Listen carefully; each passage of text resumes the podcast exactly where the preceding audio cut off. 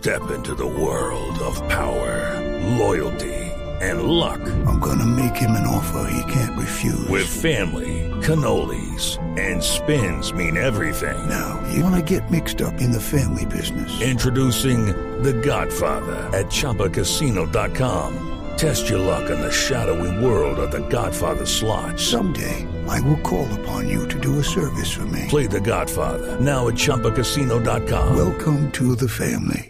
No purchase necessary. VGW Group. Void where prohibited by law. 18 plus. Terms and conditions apply. Hola, que se está estresando mucho Shakira, ¿qué fue lo que pasó?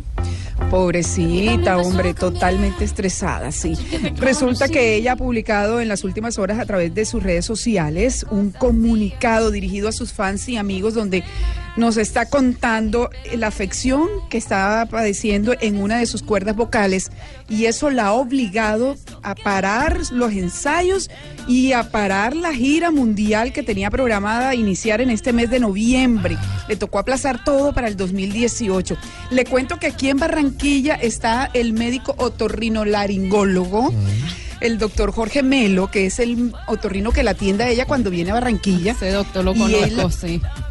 ¿Sí lo conoce, Dani? ¿Y eso por qué, Dani? A ver. El doctor Melo. mm. Sí, conocidísimo. Pues resulta que conversamos con él, consultamos exactamente qué es lo que tiene Shakira, en cuánto tiempo se podrá recuperar según la afección que ella misma ha comunicado a través de las redes sociales. Escuchemos lo que nos contó el doctor Jorge Melo.